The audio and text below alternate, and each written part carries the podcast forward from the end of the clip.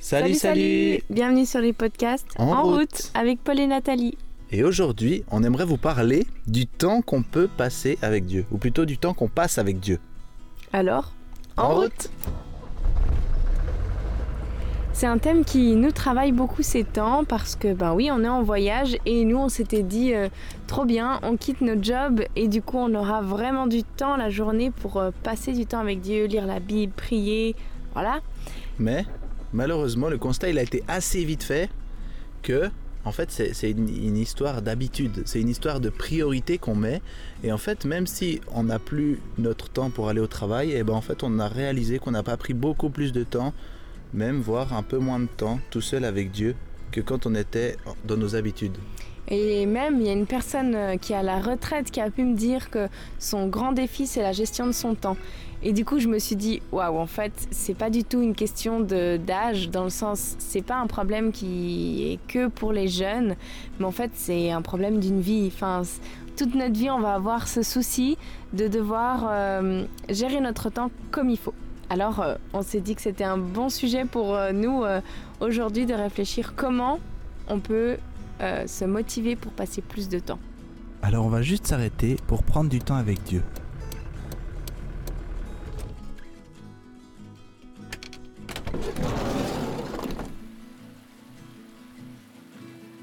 Et le premier passage qu'on veut lire, c'est dans Matthieu au chapitre 14, et on va lire le verset 13. Donc en fait, Jésus, là, juste pour le contexte, Jésus vient d'apprendre que son cousin, Jean, a été tué d'une manière assez atroce. Et donc, qu'est-ce que Jésus fait après avoir entendu cette nouvelle? Et Jésus, l'ayant entendu, se retira de là dans une nacelle, en un lieu désert, à l'écart. Donc, premier point, c'est qu'en fait, Dieu, Jésus, pardon, quand il était sur terre, il veut aller passer du temps avec Dieu le Père. Il veut prendre un moment dans un endroit désert, sans qu'il y ait personne. Et après, dans la suite du verset, on voit Les foules, l'ayant appris, le suivirent à pied des différentes villes. Et étant sorti, il vit une grande foule, et il fut ému de compassion envers eux. Ce qui nous a frappé, c'est qu'en fait, Jésus, il avait envie de prendre un temps à part, mais en fait, il a été euh, court-circuité par la foule qui l'a rejoint. Et en fait, euh, ben, il les a, il s'en est occupé. Et voilà, ce qu'on avait envie aussi de montrer, c'est que Jésus, il a aussi eu un petit peu des galères des fois, de trouver le moment idéal pour passer du temps avec Dieu. Mais ce qui est encourageant, c'est que Jésus s'est pas arrêté là. Parce que si on va au verset 23, il est écrit, bon, je vais dire depuis le verset 22. Et aussitôt, Jésus contraignit les disciples de monter dans la nacelle et de le précéder à l'autre rive, jusqu'à ce qu'il eût renvoyé les foules. Et quand il eut renvoyé les foules, il monta sur une montagne à l'écart pour prier. Et le soir étant venu, il était là seul. Donc Jésus, en fait, il a trouvé un moment dans la journée pour s'arrêter. Il a eu une journée quand même euh, bien remplie. Enfin, si vous lisez les versets qu'on a ratés entre le verset 13 et le verset 22, on lit que Jésus s'est occupé de cette foule. Il leur a donné à manger. Et c'est une grande foule, donc ça a dû lui, prendre beaucoup d'énergie. Et Jésus s'est quand même arrêté à la fin de cette journée pour prendre un temps avec Jésus, avec Dieu, pardon. Et même que il prend ce temps-là, il passe beaucoup de temps. Si je continue la lecture, Or la nacelle était déjà au milieu de la mer, battue par les vagues, car le vent était contraire. Et à la quatrième veille de la nuit, il s'en alla vers eux, marchant sur la mer. Alors la quatrième veille de la nuit, je suis allé chercher, et c'est entre 3 et 6 heures du matin. Donc Jésus, il a passé du temps seul, depuis le soir jusqu'à 3 à 6 heures du matin, on ne sait pas exactement, mais en gros, il a passé toute la nuit avec Dieu, sur la montagne, seul, pour prier, c'est pas dit que c'était vraiment pour prier. Ah oui, il y a la carte pour prier. Donc oui, c'est bien marqué qu'il était là pour prier, pour passer du temps avec Dieu. Et c'est incroyable parce que, ok, il avait une journée hyper euh, chargée, il devait sûrement être fatigué. D'ailleurs, dans des autres moments, on voit que, que Jésus, il dort dans un bateau, donc il est souvent fatigué, mais en fait, il passe du temps parce que c'est bénéfique pour lui et aussi pour Dieu. Et un autre point qui nous frappe, c'est que en fait, si tu continues de lire l'histoire, euh, il va y avoir une grosse tempête où les disciples seront pris dedans et Jésus va intervenir. Et en fait, ce qui me frappe, c'est que Jésus, il savait que cette tempête allait arriver. Il n'est pas pris au dépourvu. Ah, oups, mes disciples sont dans la tempête, faut que j'intervienne. En fait, il le savait et il s'y est préparé. Il a passé un temps avec Dieu avant cette tempête. Et moi, ça me fait réfléchir sur les tempêtes qui peuvent arriver dans ma vie. Moi, je peux pas les savoir en avance, mais je sais que Dieu, il les connaît et il a envie de m'y préparer, de, de, me former à ces tempêtes qui vont arriver. Et du coup, ben, plus, de, plus je passe de temps avec Dieu, plus il va me former pour être euh, apte pendant les tempêtes. Et là, on voit Jésus qui, qui prend un temps seul sur la montagne. Et voilà, il prend, il prend ce moment tout seul avec Dieu. Alors, moi, je vais te poser une question. C'est quand la dernière fois que tu as pris un moment seul avec Dieu? Des fois, on a l'habitude d'écouter de la musique, alors on peut l'arrêter. On a peut-être l'habitude de laisser plein d'autres choses tourner, mais prendre le temps juste avec Dieu, avec Jésus, prendre ce temps-là seul avec lui, c'est hyper important. Alors ok, là Jésus il était sur une montagne quand il a pris ce temps avec Dieu, mais on a un autre exemple dans la Bible, on peut tourner la page, Matthieu. Plusieurs pages. Ouais, Matthieu chapitre 6 et verset 5. C'est un enseignement de Jésus lui-même. Et quand tu pries, ne sois pas comme les hypocrites, car ils aiment à prier en se tenant debout dans les synagogues et au coin des rues, en sorte qu'ils soient vus des hommes. En vérité, je vous dis, ils ont déjà leur récompense.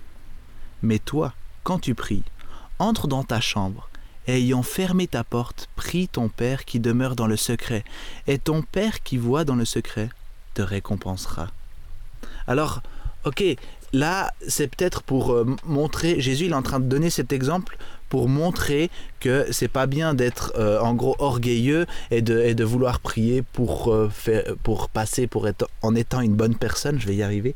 Mais en fait, aussi il est en train de dire ferme, ferme ta porte et sois tout seul dans ta chambre avec Dieu. Alors oui, tu peux aussi prendre du temps sur la montagne, mais en fait, tu peux aussi prendre ce temps dans ta chambre. Tu n'as aucune excuse à dire "Ah, j'ai pas le temps de passer du temps avec Dieu." Non. Juste tu fermes ta porte, tu passes un moment avec Dieu. Et moi, un truc que je remarque aussi dans ces deux versets, c'est qu'il y a le verset 5 où il parle des hypocrites, où ben voilà, il, il dit quelle est leur attitude et qui est pas Enfin, en tout cas, que Jésus n'encourage pas. Et ensuite, le verset 6, il commence par mets-toi. Et vraiment, ce mais, c'est une. Je ne sais pas comment c'est appelé dans la grammaire en français, mais c'est vraiment un mot qui, compare deux, deux comportements. Et, et, vraiment, Jésus va nous dire Ok, les hypocrites, c'est comme ça, mais toi, toi, ce que j'ai envie de toi, c'est que tu agisses comme c'est écrit au verset 6. Et le contraire d'un hypocrite, c'est d'avoir un cœur sincère. Et c'est ça que Jésus a envie de toi, c'est que tu aies un cœur sincère devant lui. Quand tu es dans la porte derrière la porte de ta chambre, il n'y a personne qui te voit, alors sois vraiment sincère devant Dieu. Oui. Et je, vais te, te, raconter une petite histoire qui m'est arrivée il y a quand même déjà plein, plein d'années. Ouais, ouais, je sais pas trop combien de temps, mais il y a vraiment assez longtemps, j'étais avec euh, des amis à Châteaudet. Et euh, je me rappelle, leur maman, qui était très fervente, euh, nous dit on va lire la Bible.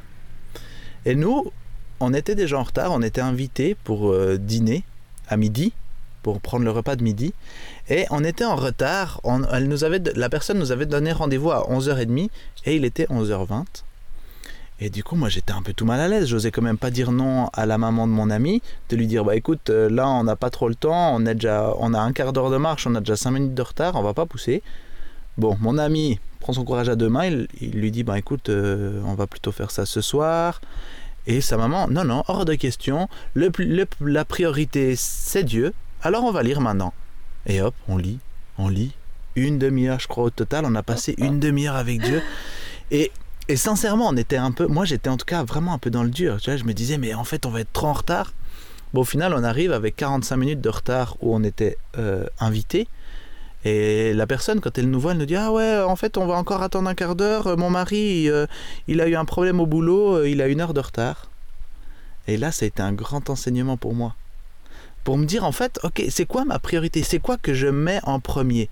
Est-ce que je passe du temps avec Dieu? Est-ce que je prends vraiment ce temps avec lui, même si j'ai peut-être des choses très importantes dans ma vie?